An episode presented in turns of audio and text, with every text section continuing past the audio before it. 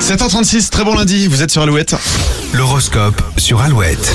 Les béliers, vous allez faire des jaloux cette semaine et cela pourrait déclencher des conflits. Les taureaux, il va falloir prendre de la distance avec certains de vos collègues, vous y verrez plus clair. Gémeaux, vous ne savez pas où donner de la tête ce lundi, vous partirez dans tous les sens. Cancer, si vous avez besoin de soutien, faites-le savoir, les autres ne sont pas devins. Lyon, vos projets risquent d'être bouleversés mais ce sera pour la bonne cause. Vierge, vous avez euh, tendance à vous focaliser sur des choses sans importance, essayez de prendre du recul.